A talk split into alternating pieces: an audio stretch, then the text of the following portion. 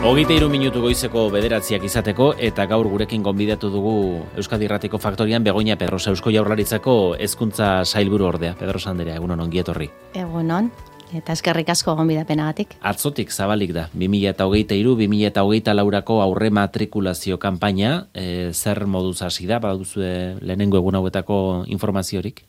Bueno, momentuz, e, lasaitasunarekin, e, esan dozu moduan, e, atzo irek izan e, epia, eta ba, ikusiko dugu urrengo gunetan, badaukagu lantalde teknikoa oso gainean, bai, e, bueno, ba, ikusteko gauzak ondo, ondo doazela, eta joango gara ikusten urrengo asteetan, hasen nolako datua dauzkagu, baina bueno, momentuz lasaitasunez eta eta dana ondo bidean. Aurreko urteekin alderatuta aldaketak dakartza urtengo kanpainak, aurre matrikula egiteko moduak, e, prestaketan den hezkuntza lege berriaren hilduari e, jarraituz, e, segregazioari aurre egiteko neurriak hartu dituzuelako, bi urteko aurrak dituzten gurasoak e, izango dira eragin hori izango dutenak, aldaketa da horietaz jabetuta daudela oro esango zenuke?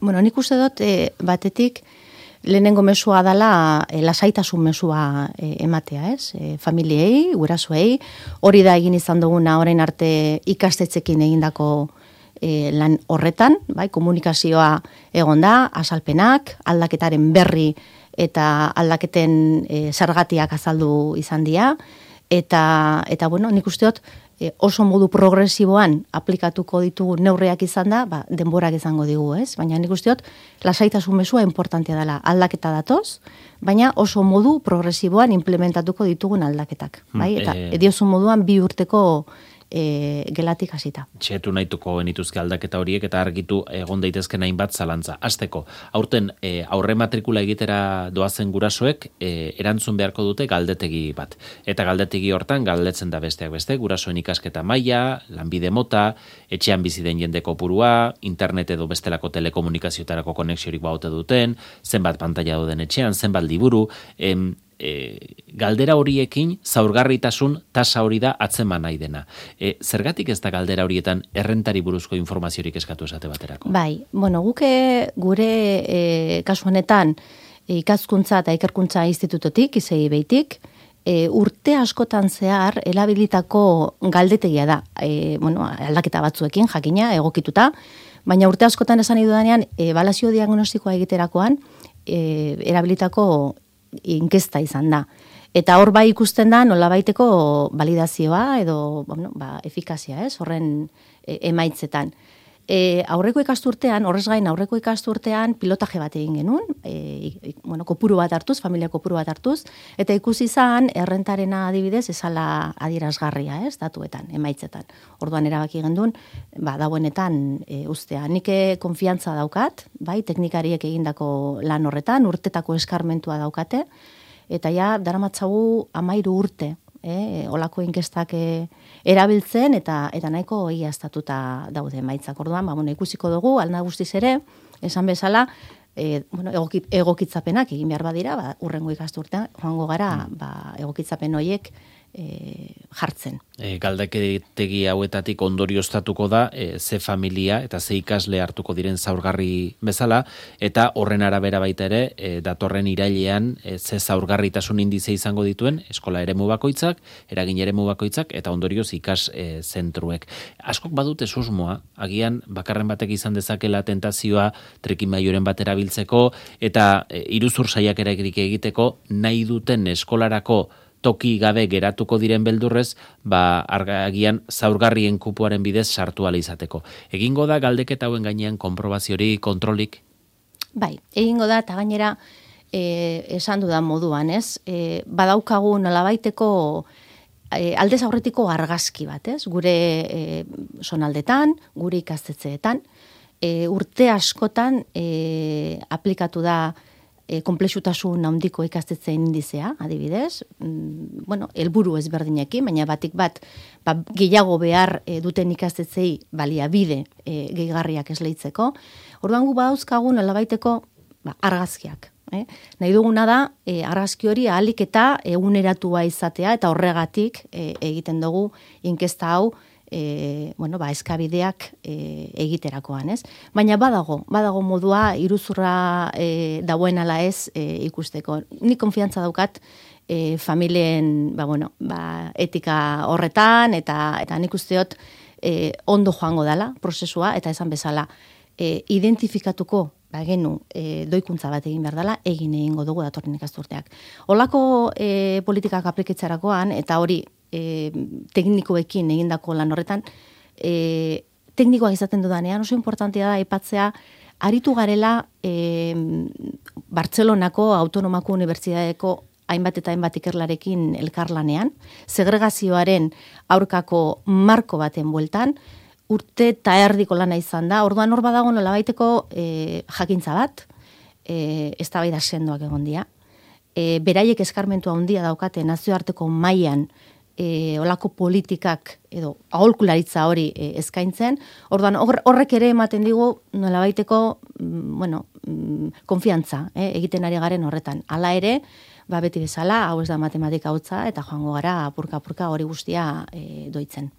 Ikasle zaurgarri horiek e, segregazioa saiestuz era orekatuan e, eskoletan eta ikastetxeetan e, banatzea ziurtatzea da helburua e, mekanismo hauena baduzu estimazio bat orokorrean zaurgarritasun tasa erkidego mailan zenbaterenoko izango den Bueno, zaurgarritasun e, tasa guk erreferentzia batekin abiatu gara, ez? Eta referentzia hori ataratzen da, esan dudan moduan, ba, e, ikaskuntza eta ikerkuntza institutotik egindako e, lan, bai, urtetako lan horretatik, ez? Eta hor dago, ba, uneko amabosteko, batazbesteko e, tasa hori, eta hori, ba, e, indize sozioekonomiko e, bajuena daukaten ikasleen kasuan, eta eta horti dator bat azbesteko e, datu hori. Ordan orain egiten duguna da datu hori oinarri moduan hartuta eragin eremu bakoitzean, bai, zonalde bakoitzean, e, ba, bueno, nalabaiteko e, kalkulu bat egin, ez? Mm-hmm. Eta horra hurbildu beharko dira eragin ere horretako e, ikastetze guztiak. Bai, eskolek bai? jo beharko dute, uren zaurgarritasun tasa, eskolako zaurgarritasun tasa, eskola eremukoarekin parekatzera. E, eremuaren euneko amabostekoa bada, bertako eskola denek ere izan dezatela pareko tasa. E, kontuan hartuta bi urteko aurren matrikulazioari eragiten diola momentu zonek, pixkanakakoa izango dela aipatu duzu, baina segregazioaren kontrako neurri horren eraginkortasuna efektiboa e, ez da urte askotan luzatuko? Bueno, hemen badago beste hausnarketa bat kontuan hartu behar duguna. Eta da, e, segregazioaren e, aurka edo segregazioaren aurkako neurri eta zari garenean, ezkuntzak egin dezake egin dezakena, ez da? Eta nik usteot, e, pausu sendo bat ematena, ari garela. Hau zarta, izaten nahi da, ez?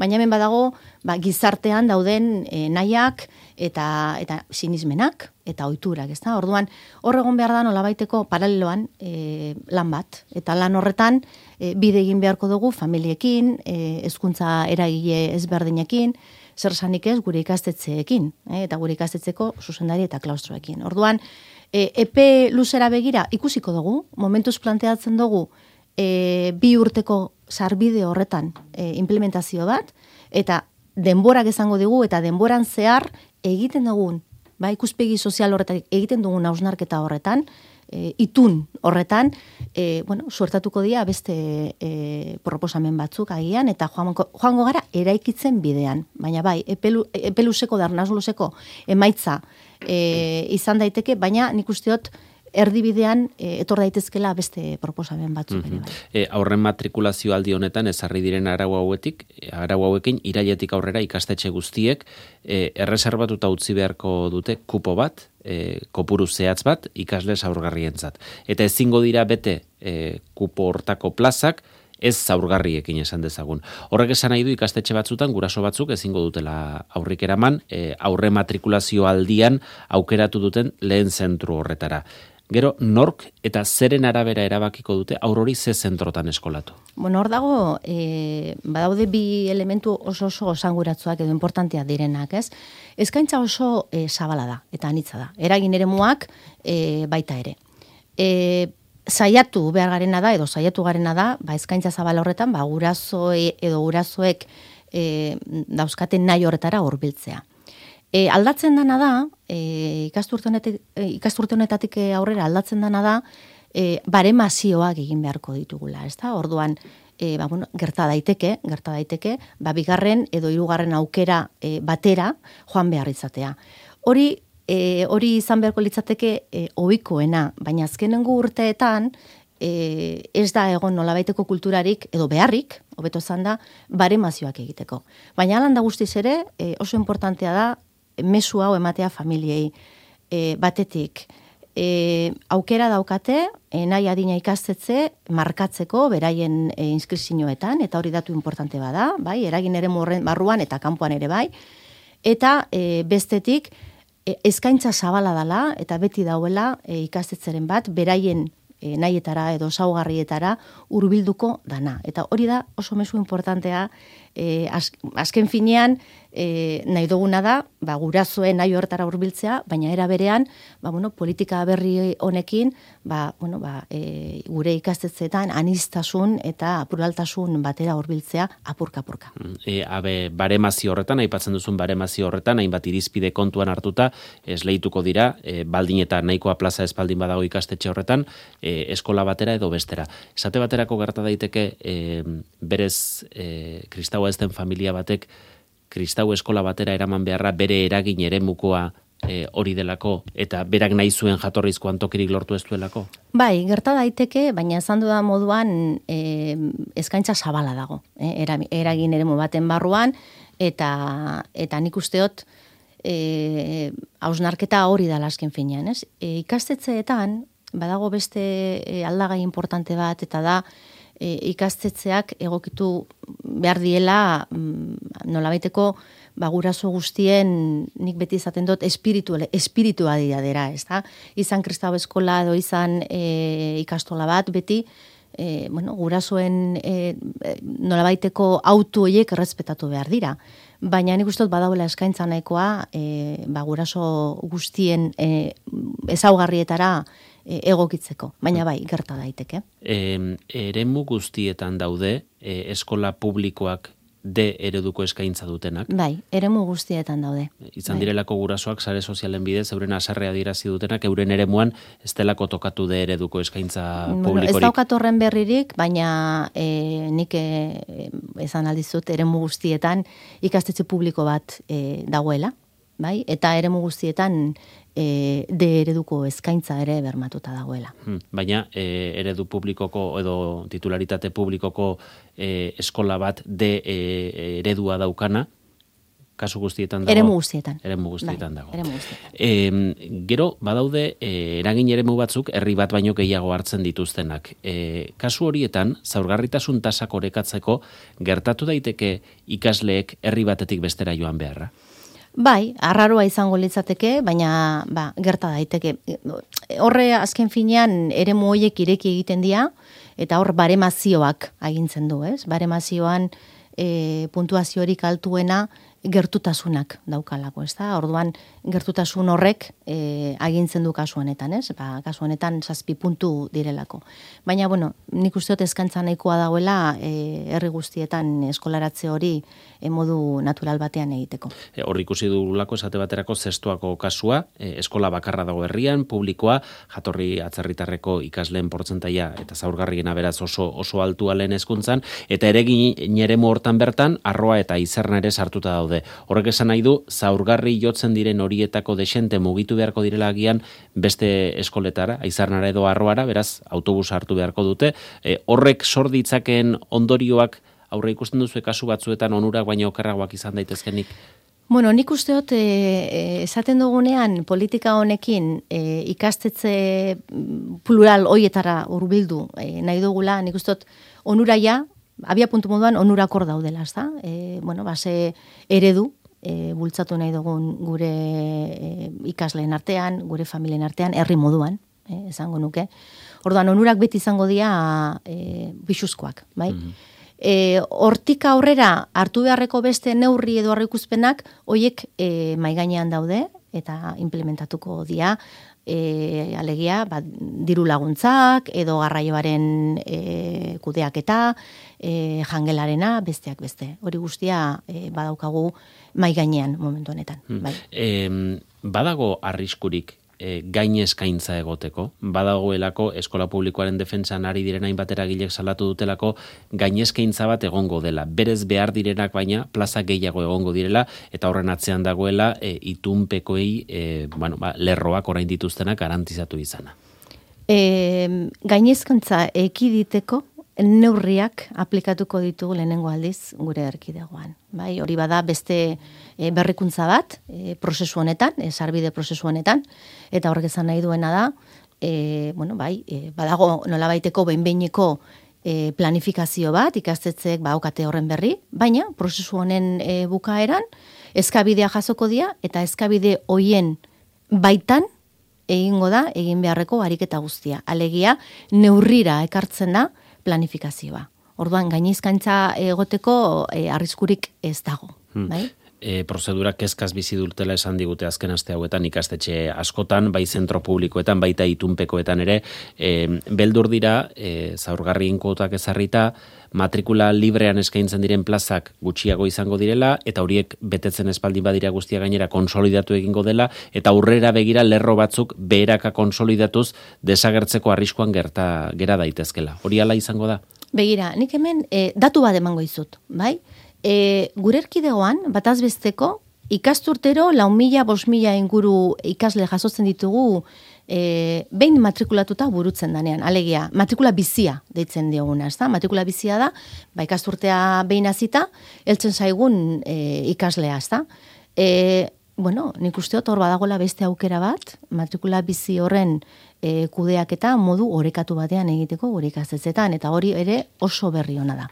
Hmm. Bai, orduan ikustot kezka e, hori horrekin e, azaltzen dela. Kezka egotea, esan dudan moduan, normala da, humanoa da, eta aldaketak dauzenean, e, ba, bueno, ba, normala da, eta horri e, heldu behar diogu lasaitasunez, eta, eta aukera moduan irakurri beharko genuke egiten ari garen prozesu guztia. Bai? Itunpeko ikastetxeetan, kuotak desagertarazteko zeintzuk dira pausuak, e, e, itunpeko askok diotelako e, ez dagoela finantziazioa momentu hontan euneko eunean e, bermatuta kotak ezabatzeko adina. Norabide hortan urratsak emango dira? Urratsak ematen ari garaia da.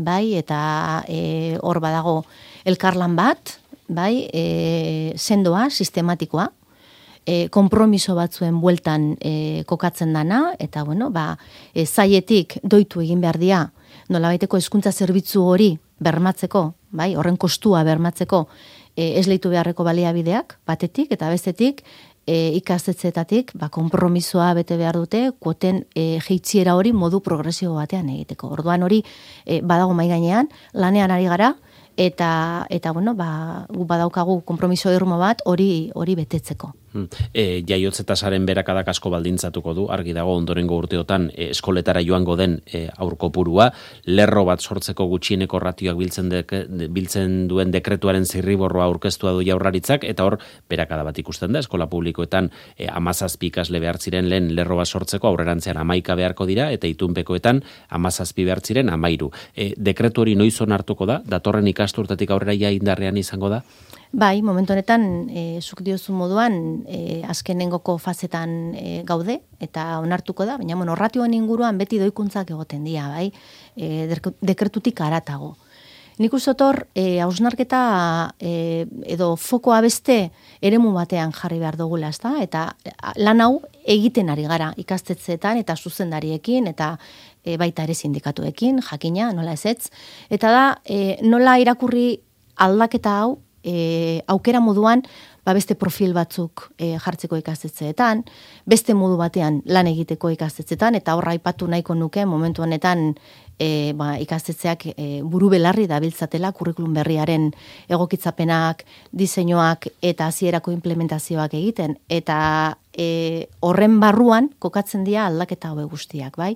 Beste e, lan egiteko beste modu bat, e, izanko irakaskuntzan, adibidez, e, oinarrituta, edo ba, ere mukalan egitea. Orduan, honek e, irekitzen ditu beste e, ate batzuk gure e, nolabaiteko hezkuntza kalidadean e, eragiteko. Hmm. E, demografiaren beherakada horrek ezinbestean aur gutxiago eskolara eraman da, aurre ikusia duzue, estimazioren bat eginda dago zenbat ikastetxe itxi beharko diren? Ez, inondik inora, estimazio, horrelako estimaziorik ez daukagu. Baina ba, auskagu beste amets batzuk, ez? Eta, eta lehen esan dudan moduan ikastetzeekin egindako edo egiten ari garen lan horretan kokatzen dienak. Ez? Eta da, proiektu sendoak e, aurrekustea, e, etorkizuenan ikusiko dugu, proiektu zendu horiek e, edo horren atzian egon daitezken aldaketak edo norabideak zeintzu diren, eta momentu honetan e, nik beste mezu bat, bai, eman nahiko nuke, eta, eta da, ba, bueno, ba, gure ikastetzeetan e, konfiantza izatea, gure ikastetzeetan e, irakasleen momentu honetan kompromisoan sinistea, eta egiten nahi dien e, bueno, aldaketa esanguratzuetan e, fokoa jartzearena, ez? Eta, eta nik uste dut gure familiei hori da esan behar dieguna.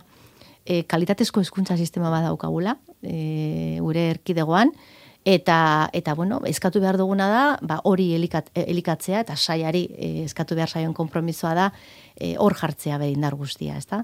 Orduan, ez daukagu inongo aurrekuzpenik, daukagun aurrekuzpena da kalidadean eragiten jarraitzea, hmm.